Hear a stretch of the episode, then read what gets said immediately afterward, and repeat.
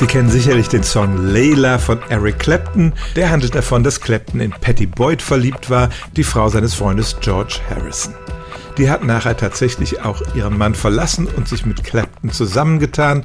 Und Eric Clapton hat in seiner Autobiografie zugegeben, dass es vor allem der Neid auf seinen berühmten Freund war, der ihn in diesen Liebeswahn getrieben hat.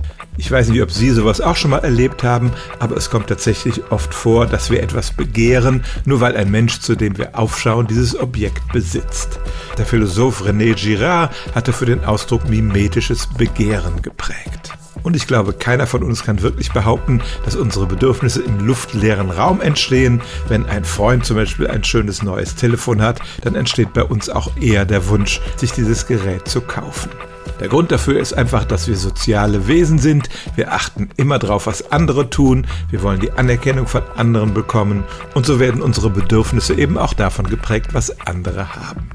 Beim Handy ist das eine harmlose Sache, die allenfalls zu unnötigen Geldausgaben führt. Wenn wir das Bedürfnis haben, dem besten Kumpel oder der besten Freundin den Partner oder die Partnerin auszuspannen, dann sollte man vielleicht mal innehalten und überlegen, ob das wirklich die Liebe unseres Lebens ist oder ob wir da dem mimetischen Begehren aufgesessen sind, also das Bedürfnis nur entsteht, weil es der andere hat.